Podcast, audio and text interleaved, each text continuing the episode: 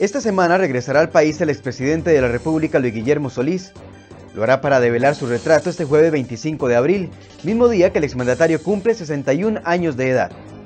Su regreso desde Miami, Estados Unidos, donde ahora ejerce como profesor, se da en medio de nuevos testimonios en su contra. Excedentes del BCR narraron públicamente presiones provenientes de Casa Presidencial hacia la junta directiva de este banco durante el cementazo. Y ordenamos la investigación. Ponemos en ese, primero, en, ese primer acuerdo un, un ideal de tres meses para tener los resultados de la investigación. Y obviamente esto no gustó ahí es donde nos suspenden a la semana siguiente. Es impresionante el efecto que esto tuvo en casa presidencial. En casa presidencial. Este lunes 22 de abril, la exdirectiva Mónica Segnini dijo ante los diputados que el mismo Solís intercedió para que la junta directiva del BCR no removiera de la presidencia de dicho órgano a Paola Mora, una de las imputadas en la investigación que se sigue contra Juan Carlos Bolaños. Al final de la reunión yo le digo, presidente, usted me puede dar cinco minutos para explicarle por qué hemos, eh, qué es lo que está sucediendo en el banco. Vamos a su despacho, estaba don Helio Fallas y estaba don Sergio Alfaro presentes, y les, les empiezo a explicar las razones de por qué suspendimos a Mario Barnechea, y él se pone de pie y me dice, no me puedo quedar, tengo otra reunión, y se retiró. Diputados del Partido de Liberación Nacional no asistirán a la develación del retrato de Solís este jueves, pues le achacan serios cuestionamientos a su gestión, entre ellas la relación de Casa Presidencial con el cementazo. Sobre este tema, hoy en Enfoques profundizamos.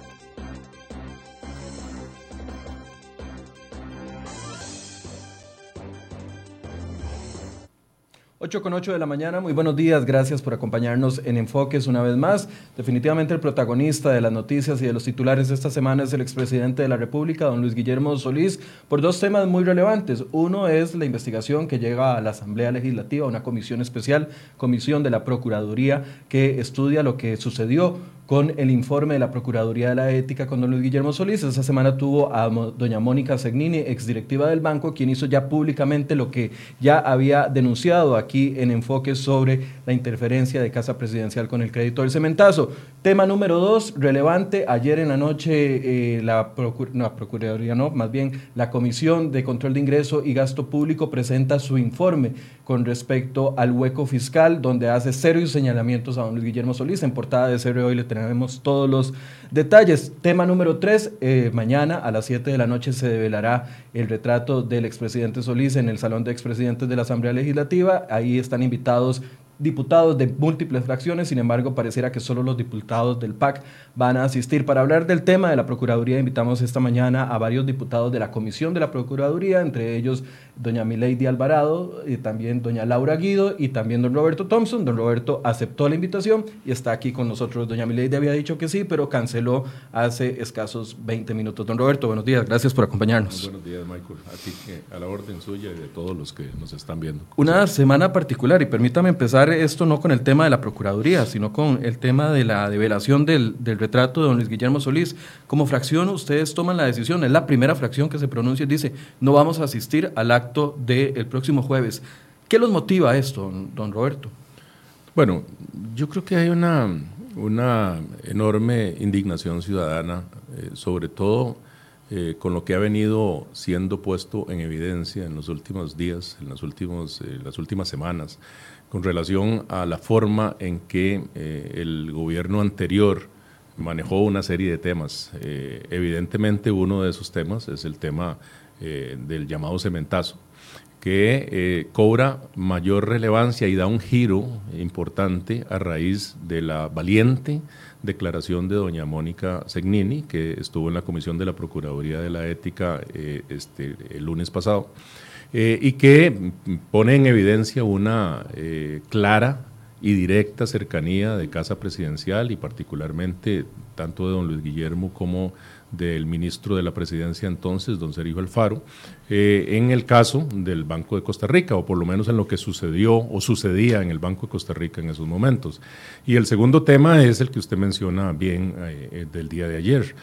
ayer también hubo una actitud valiente de diputadas y diputados de distintas fracciones políticas, en cuenta los diputados de Liberación Nacional, en donde denuncian a partir de, unas, de una valoración de los hechos, relacionados con la forma en que se manejaron las finanzas públicas, perdón, eh, la forma en que se manejaron las finanzas públicas, eh, sobre todo en la parte final del gobierno de don Luis Guillermo, eh, que generaron el famoso hueco fiscal que no que, nos tiene eh, en una situación difícil y que afecta a todos los costarricenses.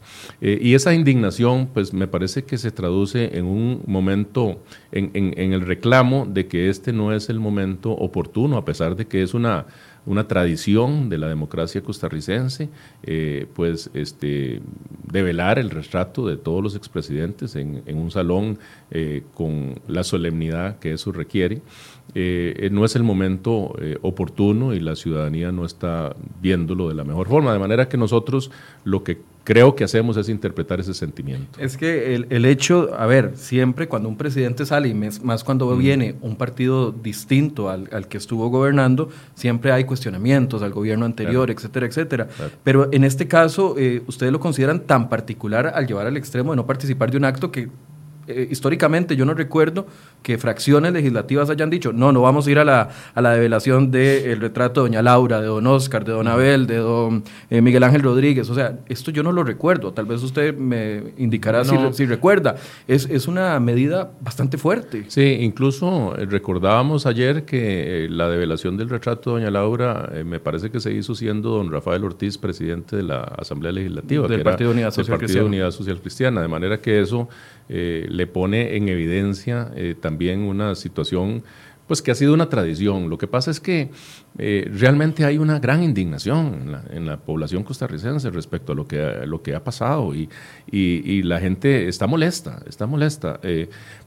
y sobre todo está molesta, yo le diría a Michael, por una situación muy particular. La corrupción eh, no es un fenómeno exclusivo de un partido político. No, no, no. Evidentemente, es un mal que carcome las entrañas mismas de la, de la sociedad, de la sociedad y, mina la confianza de la gente en la función pública. Hoy los políticos somos mucho más mal calificados que lo éramos antes, eh, porque en términos generales este, la gente eh, califica como corruptos a los políticos, pero, pero ciertamente el Partido Acción Ciudadana, el PAC, nació a la vida pública eh, con la bandera de la ética, acusando a los demás partidos políticos de corruptos.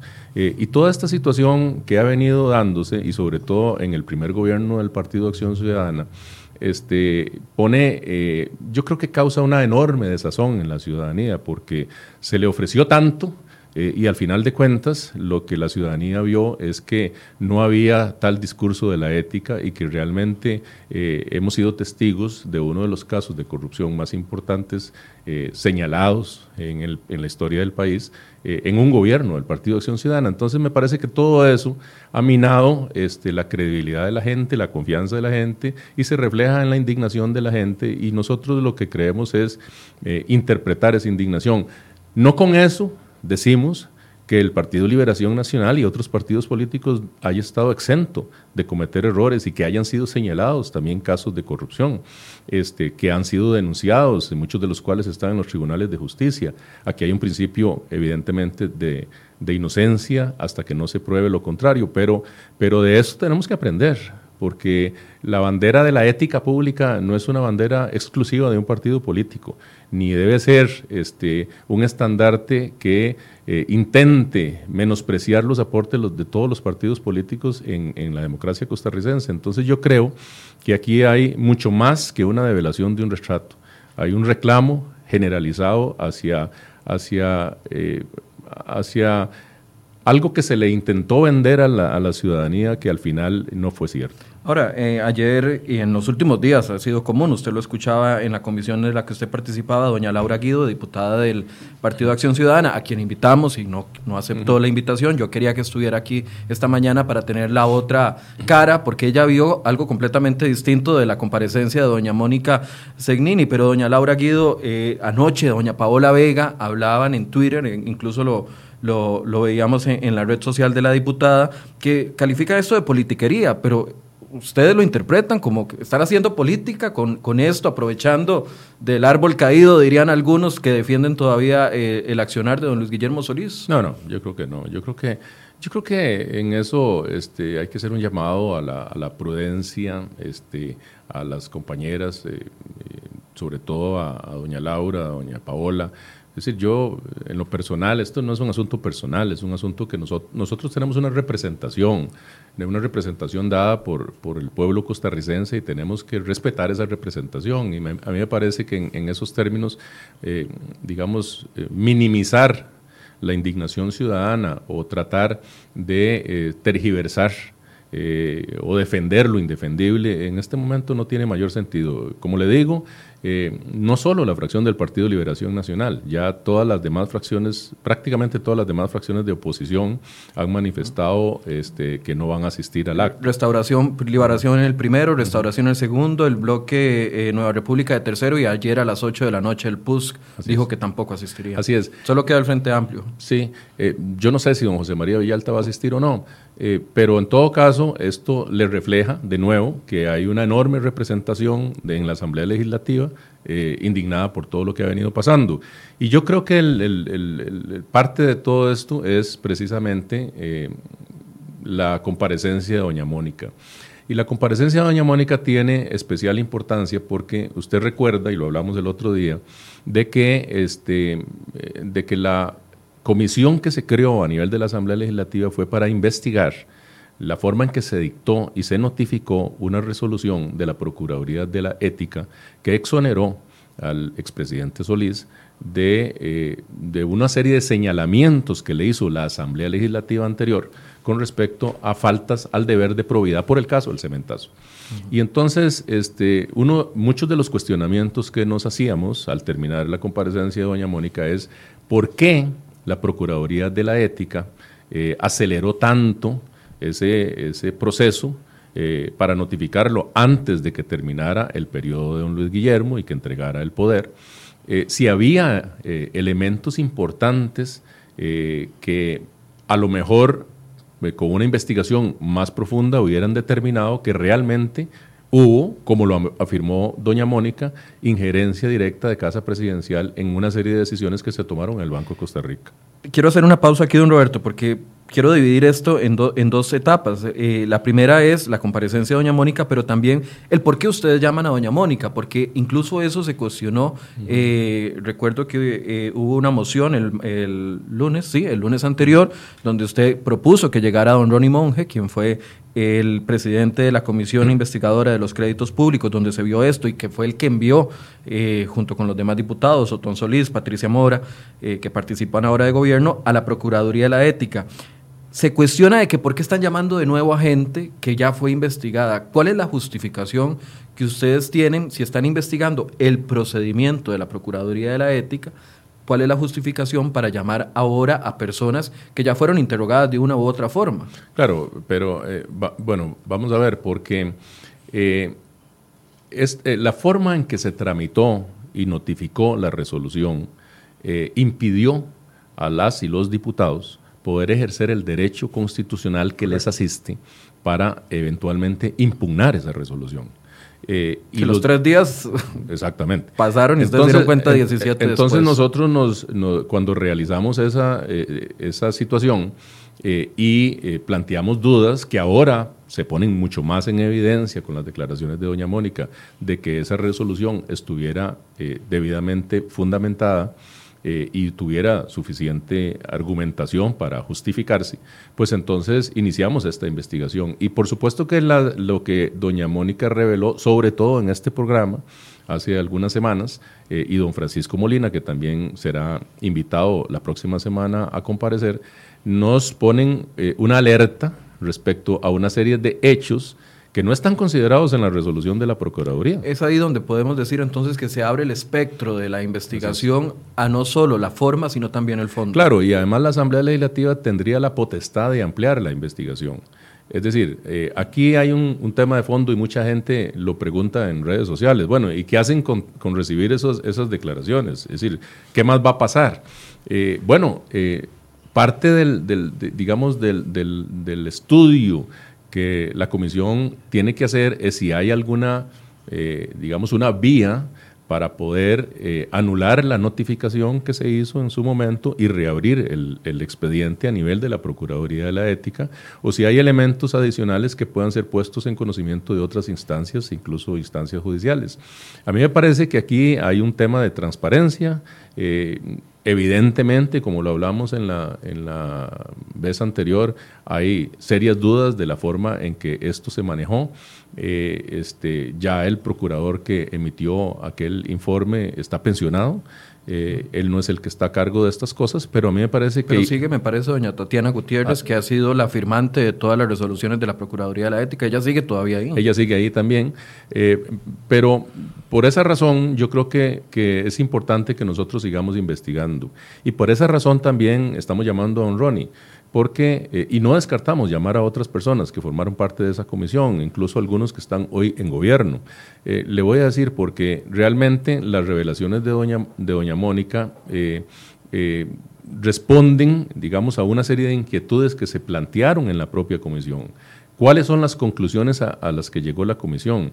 ¿Qué señalamientos se hicieron específicamente en el caso del expresidente Solís para que la Procuraduría tuviera la obligación de investigar el, eh, todo este, toda esta situación y cuáles fueron los fundamentos y cuál fue la prueba que tuvo la Procuraduría para, esa, eh, para eximirlo de cualquier responsabilidad. Y aquí permítame de nuevo aclarar que yo no estoy llegando a conclusiones de si es o no responsable eh, don Luis Guillermo. Eso le corresponderá a los órganos que les corresponda. La obligación nuestra es poner todas las cartas sobre la mesa para que sean analizadas y nos parece que de alguna forma estas no han sido puestas. Cuando eh, usted comenzó a hablar de la investigación, hablaba del tema de que, bueno, que fue una investigación, yo la he calificado como una investigación express, empezó en febrero y terminó en abril y no investigó, o sea... 32 mil folios. 32 mil folios, pero no entrevistó a nadie.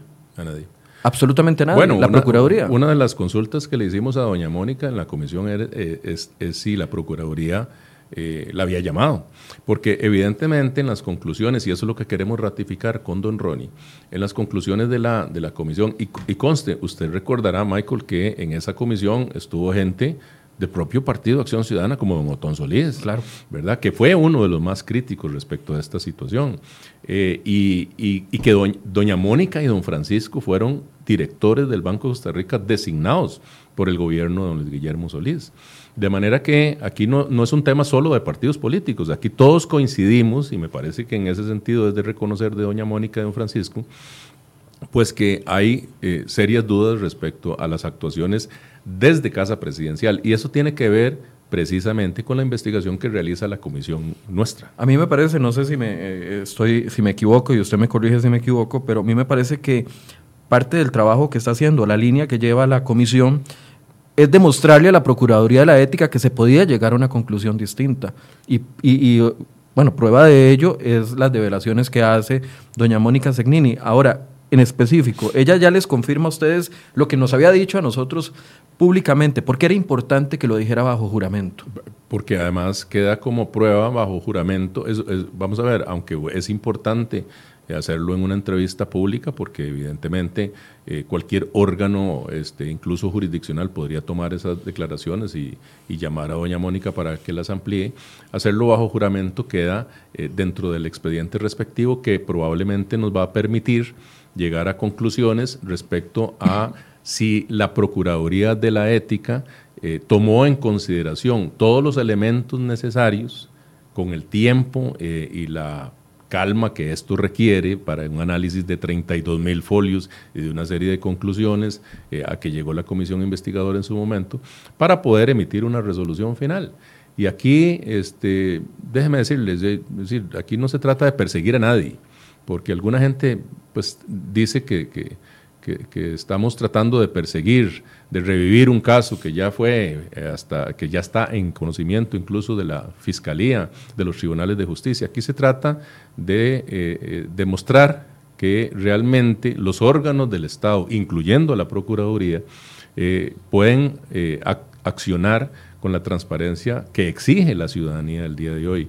Y bueno, si la Procuraduría General de la República, aún con todas estas, eh, digamos, manifestaciones que se dan, eh, llega a las mismas conclusiones, pues ya será, digamos, una opción de las y los diputados poder eh, impugnar o no, cuestionar o no esa resolución. Lo importante es llegar a ese punto. En este momento ni siquiera estamos en ese punto porque la resolución fue dictada y, la, y el derecho de las y los diputados fue cercenado en su momento. Ahora, ya cayendo en materia de lo que les contó a ustedes doña Mónica Zagnini el lunes anterior, eh, quisiera dividirlo en varias partes. La primera de ellas es la participación de las personas que todavía están en gobierno y con esto quiero referirme específicamente a don Sergio Alfaro, que ahorita es ministro en los países, eh, embajador más bien, en los Países Bajos, eh, y también, no, queda otro, no. De, los mencionados por doña Mónica. doña Mónica, creo que solo, solo él está. El, ministro de la presidencia, sí. Y era ministro de la presidencia. ¿Ese actuar qué le parece a usted de lo que le dijo doña Mónica?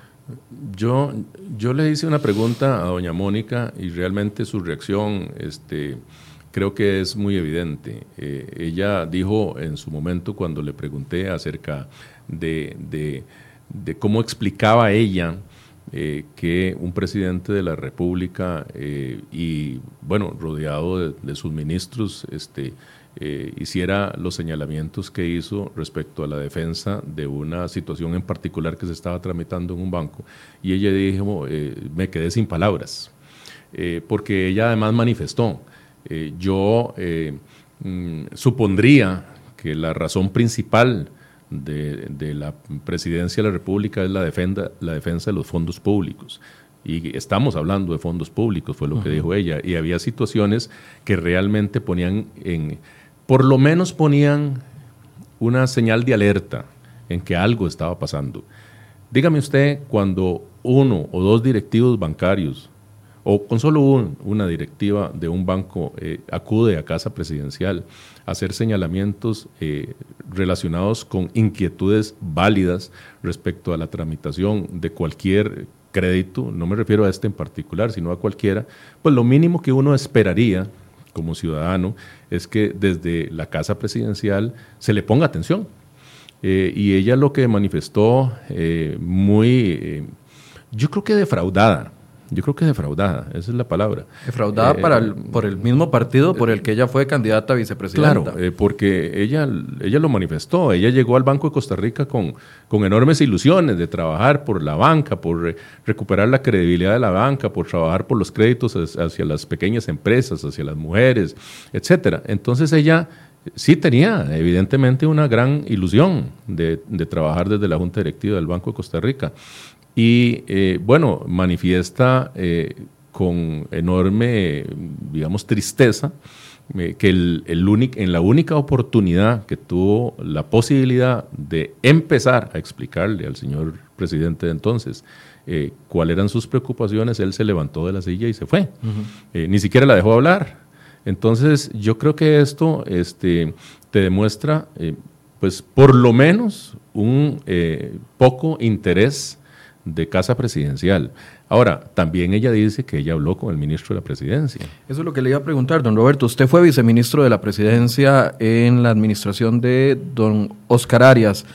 ¿Es normal que un ministro de la presidencia se meta a ese nivel de llamar a directivos de miembros de juntas, eh, de miembros directivos, miembros de una junta directiva de un banco público para pedirle dirección en A o B decisión?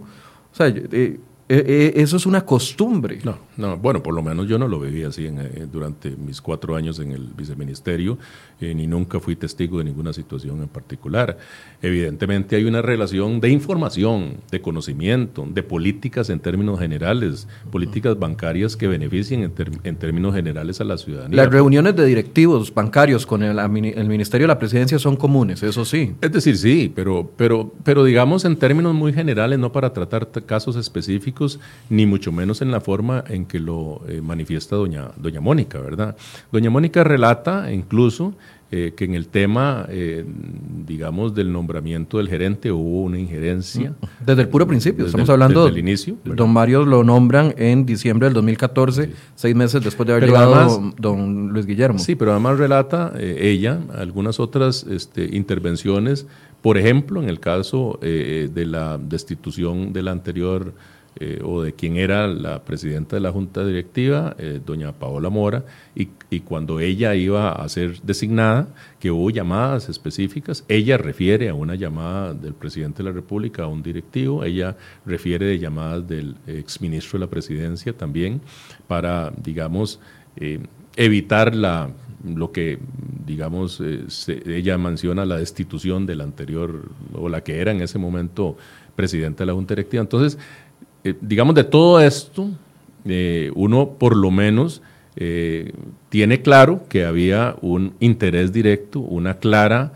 injerencia de la Presidencia de la República en decisiones que se, se, estaban tomando eh, a nivel de la Junta Directiva del banco. Inmiscuirse en el nombramiento de un gerente, inmiscuirse, eh, como lo hizo el otro eh, ministro de la Presidencia, Luis Guillermo Solís, que fue don Melvin Jiménez, quien sí, Ronald Solís lo dijo en la comisión anterior, de que había recibido llamadas y que había comunicaciones con Mariano Figueres, que era como un tercer ministro de la Presidencia de don Luis Guillermo Solís, o sea, inmiscuirse en el nombramiento de un gerente, inmiscuirse en la no destitución de una presidenta de junta directiva e inmiscuirse en, la no, en el no nombramiento de otra eh, presidenta ejecutiva, eh, presidenta de junta directiva, eso no es normal. No, no. Estamos hablando de ministros de presidencia. Por supuesto que no es normal. Excede eh, las capacidades y las, los ámbitos de acción de un ministro de la presidencia. A mi juicio sí, ¿verdad? A mi juicio sí. Eh, porque hay una autonomía bancaria, porque hay una serie de decisiones que el banco debe tomar este, a lo interno, porque hay una serie de consideraciones que los miembros de la Junta Directiva, a quienes se nombra con esas potestades, eh, tienen la obligación que tomar, más allá de la injerencia de Casa Presidencial y de cualquier otro ministro. Eh, evidentemente ahí hay un exceso. ese es mi criterio. pero aparte de eso, este, yo creo que todo esto digamos, queda además eh, rodeado de un, de un, gran misterio, porque, porque realmente eh, doña Mónica misma decía, este, nosotros no teníamos comunicación con el presidente de la República, eh, sin embargo, vimos por manifestaciones públicas del presidente de que él estaba enterado de, de muchas de las cosas que estaban sucediendo en, en, el banco. Es normal que el presidente de la República esté enterado de las cosas. Debería estar enterado. Debería estar enterado de la mayoría de las cosas. Pero entonces, con más razón, debía haberle puesto atención a eh, dudas que le planteaba una directora en ese momento del banco respecto a una situación en particular. Me parece que era lo normal. Ahora, eh, de nuevo, eh, esto, será, esto debió ser considerado por la Procuraduría de la Ética al hacer la valoración. De a nosotros nos parece que sí, que debió ser considerado. Y entonces nos llama la atención de que no solo la Procuraduría no llamara a don Luis Guillermo a declarar, como lo vimos la vez pasada, y pues por lo menos a conversar acerca de esas dudas, sino que a otras gentes que alrededor de este caso podrían aportarle a la Procuraduría para el estudio que estaba haciendo. Sergio Alfaro tuvo que haber ido a la Procuraduría y, no, y no fue, no fue citado. Por ejemplo. Eh, y, y, bueno, y entonces en esas condiciones, pues nosotros lo que nos interesa es mm, no digamos, no resolver porque no nos corresponde a nosotros, pero eh, darle a la Procuraduría eh, otros elementos que han ido surgiendo para que realmente la decisión que al final se tome sea una decisión que realmente tome en cuenta todo lo que ocurrió. Usted siempre se me adelanta un poquito, pero no importa. Yo estaba enfocado en Sergio Alfaro, ya, ya me habló del presidente, pero volvamos a eso, al presidente Solís, porque hay dos acciones que confirma doña Mónica y que incluso eh, en el video, cuando estamos viendo la transmisión en cereoy.com, que lo transmitimos, y también en el canal de la Asamblea Legislativa, usted hace como una pausa casi que sorprendido en el momento en el que escucha de propia doña Mónica, de propia boca, doña Mónica, el hecho de la llamada de don Luis Guillermo Solís a Gustavo Arias. ¿Por qué le sorprendió tanto esa llamada? Bueno, porque... Llamada donde pedía no nombren a Mónica Segnini como presidenta de la Junta Directiva. Sí, o sea, em, em, vamos a ver, me parece que... Pues yo lo calificaría como, como una intervención directa de Casa Presidencial en una decisión que era absolutamente propia y exclusiva de la Junta Directiva del banco, con la autonomía que tiene. Eh, y si llama la atención de que eh, sea el propio presidente el que haya hecho esa llamada, según lo reveló don Gustavo, ¿verdad? Y doña, doña Mónica lo confirmó. Entonces, eh, aquí, hay, aquí hay un tema en el fondo que es un tema que es el límite entre las potestades que se tienen como funcionario público, en este caso del más alto nivel, como presidente de la República, este, y el límite que excede esas potestades para entrar en, ya una intervención eh, que pareciera no ser eh, no solo legalmente improcedente, sino también inconveniente, inoportuna y que de alguna forma condiciona o limita la potestad que tienen otros funcionarios públicos en el ejercicio de sus cargos. Yo, quiero hacer pausa en esto porque no es lo mismo que a un directivo del banco lo llame un diputado, no es lo mismo que a un, directivo del banco lo llame otro directivo de otro banco, lo llame otro gerente de otro banco. Eh, o sea, eso, eso no es lo mismo a que lo llame el presidente de la República siendo ellos nombrados por el mismo Luis Guillermo Solís. O sea, ahí es evidente a todas luces, al menos a mi criterio, que es una opinión muy personal, de que hay una relación de poder. Una relación de poder no es lo mismo que a mí me llame un compañero periodista, que me llame la directora de este medio a sugerirme algo. Sí, sí, y por eso le decía que este, pues también son criterios. Ese es eh, también mi criterio, es que excede ese, límite este, que está establecido no solo por razones de legalidad, sino por razones éticas, ¿verdad? Y ahí vendrá toda una discusión en relación, incluso hay delitos calificados de tráfico de influencias y una serie de cosas que se han venido desarrollando en este país eh, y que son importantes de cara a la transparencia y sobre todo a la toma de decisiones. Eh, los bancos públicos son instituciones que manejan los fondos de los costarricenses, claro.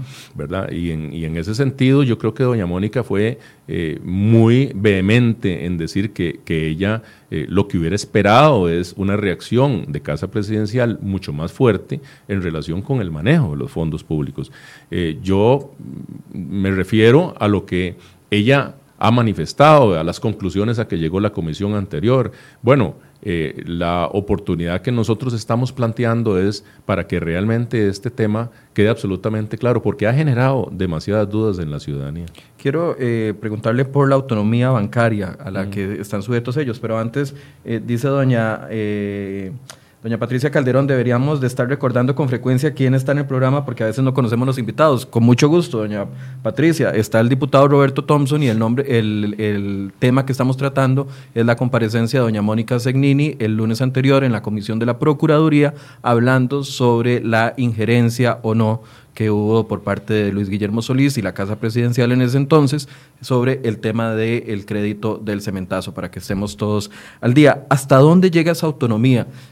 El sistema establece, y es legal, normal, un presidente nombra a tres de los, cuatro, de los siete miembros de una junta directiva mm. y así va rotando. El siguiente presidente nombrará a los, a los siguientes para tener un balance, por así decirse, y sacar un poco la mano política de eso. Es normal que se nombren directivos afines al partido político, pero hasta ahí, hasta ahí debería de llegar la injerencia política o la participación política o la relación política entre un presidente y los miembros de juntas directivas. Eh, claro, eh, digamos que el, nombramiento por parte del Consejo de Gobierno, digamos, de los directores, tiene un, sentido, eh, digamos, que además, en el buen sentido de la palabra, debería ser para impulsar una serie de políticas públicas a nivel bancario eh, que el gobierno eh, pretende desarrollar, eh, porque al final de cuentas son bancos del Estado.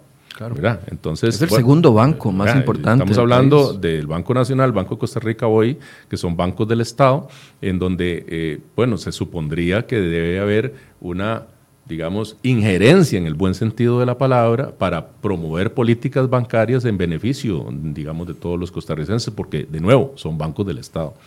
Este, pero hasta ahí.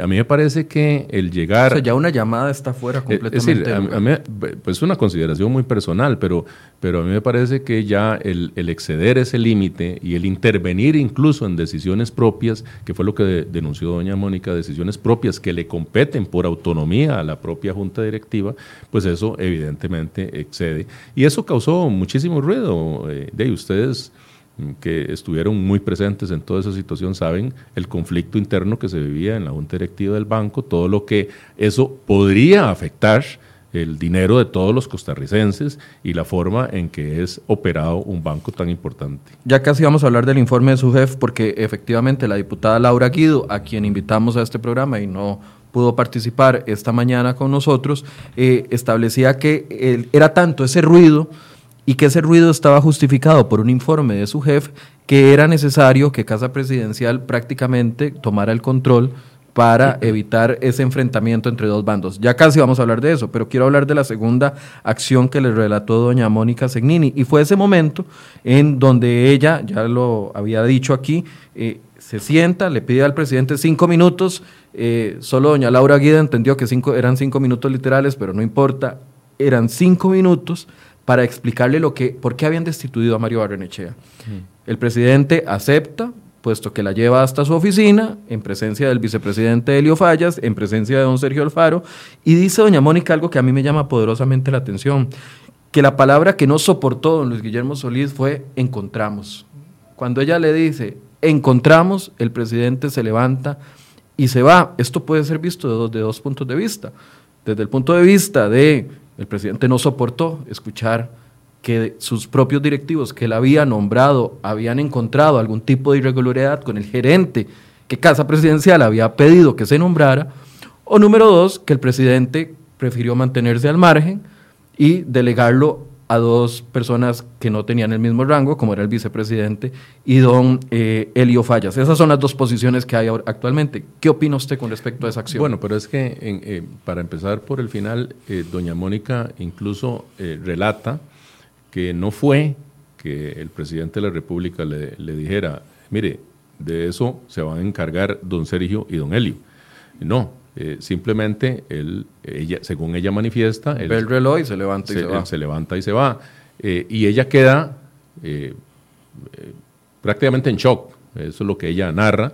y bueno, lo único que se conversa, según ella igual narra, es acerca del fideicomiso San José San Ramón, que don Sergio entiendo que le hace alguna manifestación una vez que el presidente se levanta. Quiere decir que el tema ni siquiera se, se abordó por parte del ministro de la presidencia y del vicepresidente, de manera que tampoco hubo un interés por lo menos según lo que ella manifiesta, del presidente de eh, comisionar a don Sergio y a don Elio para que atendieran el tema. Eh, entonces, eh, más digamos, más sorprendida se manifiesta ella de que esa haya sido la reacción después de que ella narra de que hubo insistentes eh, solicitudes para poder conversar con el presidente, porque ciertamente mm, doña Laura preguntó en algún momento si había habido una digamos, una solicitud por escrito, digamos, de, parte de doña Mónica para hablar con el presidente. Me parece que, que eso es hilar muy delgado. Es decir, básicamente eh, estamos, hablando de, una persona que fue designada como, como una eh, directiva, en la directiva de uno de los bancos más importantes del país. El comunicado de prensa del, del PAC esa misma tarde lo que decía es ex directiva confirma de que nunca pidió una en, solicitud por, escrito. Vamos a ver, ella, había hablado con el ministro de la presidencia, ella había manifestado este, inquietudes. Eh, incluso el día que dice ella que la atendió, el presidente de la República fue porque había una reunión eh, de, en general de las, de, los directores este, bancarios eh, con, en casa presidencial. no, fue que gestionó, que le cumplieron la gestión de que ella había solicitado a través de la Secretaría de la Junta Directiva. Yo, yo, pienso que, es decir, si el presidente de la República recibe eh, gente en su despacho, este, para atender asuntos y sobre todo, evidentemente, a los ministros, viceministros, miembros de otras juntas directivas, presidentes ejecutivos. Eh, si una directora nombrada por él le pide una audiencia porque tiene algo importante que decirle, lo mínimo debería ser atenderla. Si yo hubiera entendido que el presidente Solís haya hecho eso, por ejemplo, la tarde del 19 de diciembre del 2015, cuando recibió a Juan Carlos Bolaños en su oficina, y que Juan Carlos le hubiera dicho, eh, es que vengo a decirle que me están haciendo mala fama y que el presidente se levantara y se fuera. No es competencia del presidente. la mala fama que tenga un empresario pero sí es competencia del presidente un conflicto interno en un banco público. Sí, y yo, yo pienso que, que ahí es donde, digamos, hay una serie eh, de eh, detalles que narra doña Mónica en su declaración que merecen eh, ser considerados con la importancia que eso tiene. ella lo vivió, es decir, ella estuvo ahí. ¿Pudo ser interpretación de doña Mónica? Bueno, ella no lo afirma así. ¿verdad? Veremos. Pero doña Laura Guido decía, pudo haber sido que la señora interpretó mal, pero viéndolo desde afuera... A mí me parece que todos, todos los que vieron la entrevista, este, la entrevista con ustedes y la, y la audiencia este, están claros de lo que doña Mónica quiso decir. doña Mónica, a mis compañeros nada más, perdón, que pongamos aquí en el enlace de la transmisión que estamos haciendo, el enlace de la entrevista de doña Mónica para que también las personas puedan eh, retomarla o quieran verla eh, en vivo. Es una entrevista de casi hora y media donde doña Mónica y don Francisco relataron lo mismo que le relataron los diputados. Adelante. Sí, sí, no, le decía que, que yo, yo creo que aquí de esto no está sujeto a interpretaciones.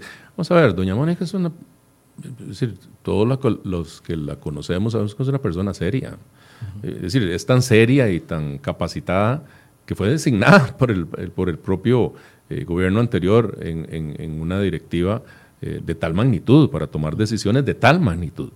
Este, ahora, todos los detalles ya es otro tema, esos son temas que se están dilucidando en los tribunales de justicia, donde ya hay procesos abiertos, pero aquí lo importante desde el punto de vista de la Asamblea Legislativa es este, poder tener claridad a la hora de emitir el informe que nosotros tendremos que emitir en su momento, de si hubo elementos adicionales que la Procuraduría no tomó en cuenta para poder dictar la resolución que tan, con tanta celeridad dictó. Don Roberto, hablemos del informe de su jefe, el informe en el que se basa eh, la separación o que utiliza el Consejo de Gobierno para separar a los directivos ya cuando la situación era insostenible, ¿verdad? Porque el informe fue de mucho antes y donde eh, insistía la diputada Laura Guido. Hablo mucho de ella porque es la única voz que era distinta y la voz que queríamos tener aquí para tener un, dos versiones del mismo hecho, pero la diputada Laura Guido insistía el lunes en la, en la eh, en la comparecencia de que el informe de su jefe no se podía pasar por alto, que era un informe importante que señalaba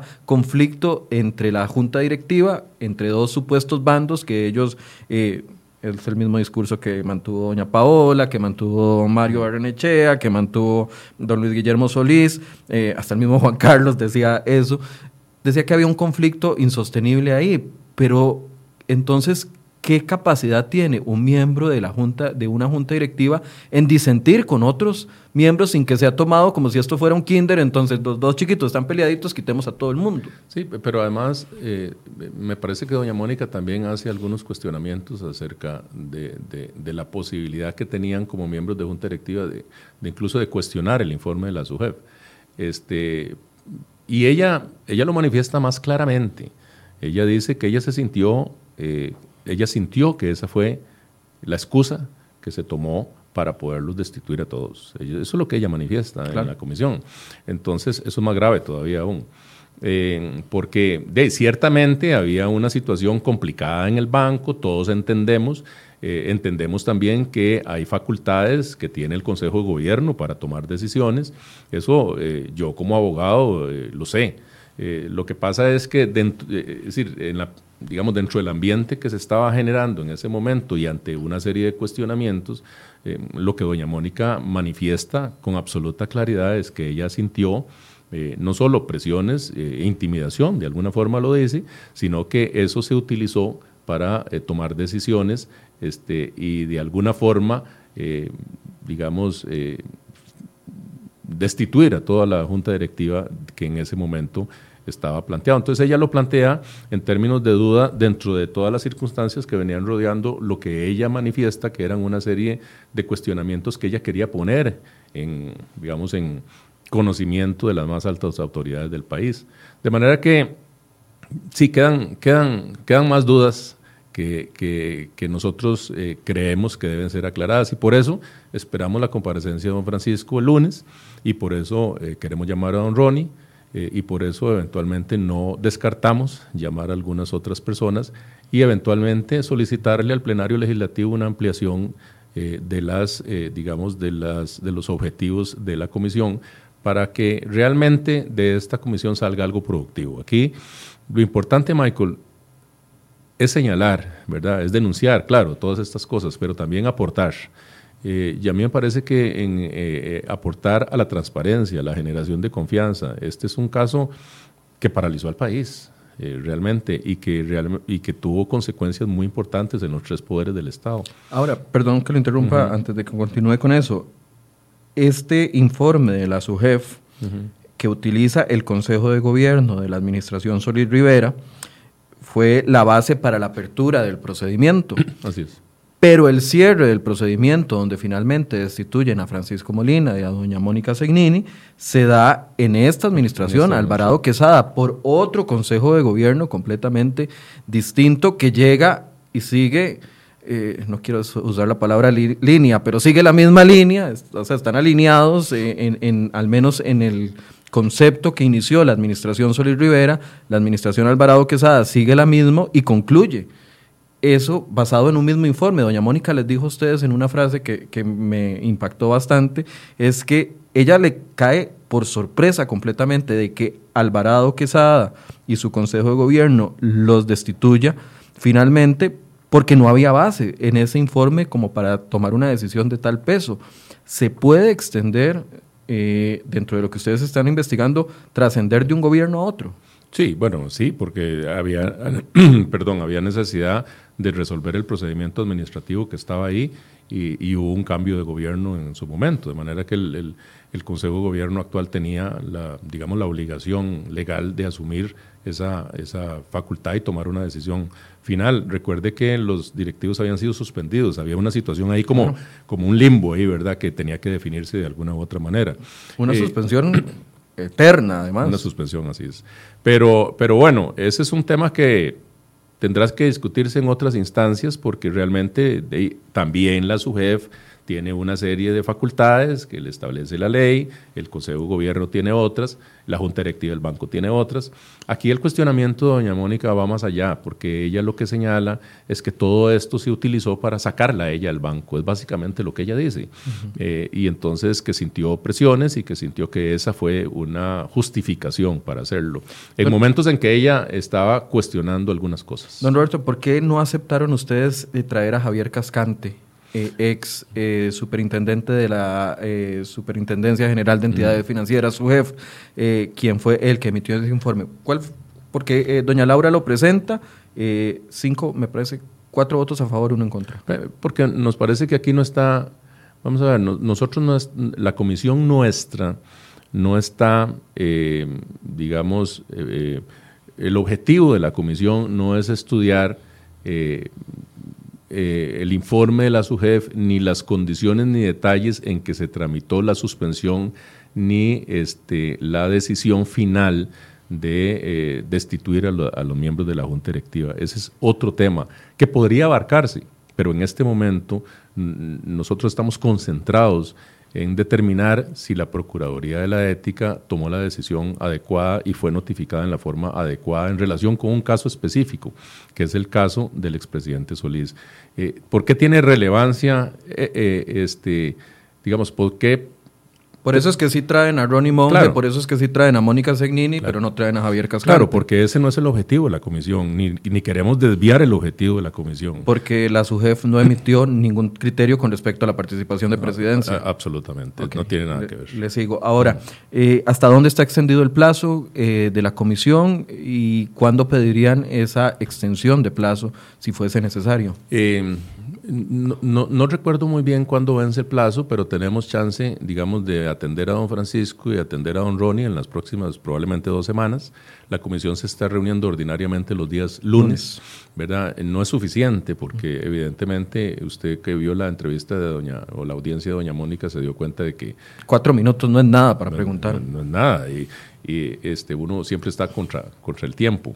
Eh, pero además, este, don Francisco había llegado, la idea era entrevistar a los dos. Eh, de manera que tenemos ese espacio y luego valoraremos eh, los miembros de la comisión si es necesario ir un poquito más allá. Yo creo que ya tenemos bastante claras, digamos, en términos generales, las consideraciones. Ya la vez pasada hablamos un poco de los cuestionamientos respecto a la forma en que se notificó la resolución. Y aquí lo importante me parece que para efectos prácticos es determinar si hay eh, real posibilidad legal, ¿verdad? Porque estamos sujetos a la legalidad de este, impugnar esa resolución para poder dar el derecho a las y los diputados, eh, el derecho constitucional que les asiste de poder eh, cuestionar en lo que corresponde a esa resolución. Aquí se me está ocurriendo algo rarísimo, pero no sé si será posible, pero ¿quién investiga la Procuraduría de la Ética si hace mal su trabajo? Uno puede poner una denuncia ante la Procuraduría de la Ética porque la Procuraduría de la Ética misma no hizo un buen trabajo sobre una investigación de un expresidente. Sí, bueno, ese es un, tema que habría que, trabajar, elaborar un poquito, pero sí me parece que, que por lo menos nosotros queremos poner en evidencia que este caso merecía un análisis mucho más pausado y mucho más amplio. Eh, y de nuevo, esto no es una persecución contra nadie. Eh, ni siquiera contra la propia gente de la Procuraduría, que no se vaya a entender así, es simplemente eh, un eh, ejercicio de transparencia, pero además un ejercicio del rescate de los derechos de las y los diputados como representantes de la ciudadanía de poder cuestionar una resolución que ha tenido enorme trascendencia en este país. Nos quedan un par de minutos. Eh, me están preguntando, bueno, muchas cosas con respecto a la comparecencia, pero también eh, con respecto a lo, cómo iniciamos la entrevista con el tema de la no participación de ustedes en eh, la ceremonia que se va a realizar mañana a las 7 de la noche. Es una especie de voto de censura lo que le hace Liberación Nacional al expresidente Solís al no ir a la develación de su retrato. Yo diría que es un llamado de atención, ¿verdad? Un llamado de atención y una respuesta de la fracción eh, ante la indignación de la ciudadanía eh, al, digamos, al ponerse en evidencia no solo eh, una situación que cada vez revela mucho más dudas respecto a las actuaciones del gobierno anterior en relación con temas de ética, eh, sino también con respecto al manejo responsable de las finanzas del Estado costarricense, que hoy nos tiene en una situación realmente comprometida y en la cual la fracción de Liberación Nacional, a pesar de muchas críticas, ha eh, realizado una oposición responsable, usted lo sabe, eh, y hemos acompañado una serie de proyectos para tratar de darle a este país eh, oxígeno para salir adelante. Ahora nos corresponderá a partir del, del, próximo primero de mayo probablemente eh, ejercer la presidencia de la Asamblea Legislativa y llevar adelante una agenda que realmente ponga a caminar a este país, que es lo que este país está esperando. Esa era mi pregunta de cierre. ¿Cómo se siente de cara? Estamos a ocho días exactos de que suceda el primero de mayo y la nueva designación del directorio legislativo. PAC ya tuvo su año y don Carlos Ricardo como uno de los eh, candidatos eh, más fuertes tal vez en este tema. ¿Cómo se sienten ustedes como fracción y como personalmente como diputado eh, de cara a este primero de mayo? Bien, me parece que nosotros nos sentimos con la conciencia tranquila. creo que esta asamblea creo que ustedes mismos lo publicaron, este, ha, sido una, ha sido uno de los años más productivos en la historia de la Asamblea Legislativa, no solo por la cantidad de proyectos, sino por la calidad de muchos de los proyectos. Evidentemente nos llevó mucho tiempo trabajar eh, para aportar al proyecto fortalecimiento de las finanzas públicas, eh, pero hemos tomado la decisión de asumir la responsabilidad de la presidencia de la Asamblea Legislativa. Creo que don Carlos Ricardo es un hombre de experiencia, capaz, que puede llevar adelante este enorme reto. Eh, porque es un enorme reto ser presidente de la Asamblea Legislativa y dirigir el directorio desde la oposición, pero con esa misma responsabilidad vamos a llegar el primero de mayo a elegirlo y, yo creo que este año eh, le puede deparar cosas importantes al país. Muchas gracias, don Roberto. Definitivamente le vamos a dar seguimiento a lo que pase con la comparecencia de don Ronnie, la comparecencia de también don Francisco Molina en los próximos días y ver si se extiende el plazo, a ver si se logra alguna conclusión eh, concreta con respecto a lo que fue este proceso. Muchas gracias. muchas gracias a usted y a todos los que nos han hecho el honor de escucharnos y vernos.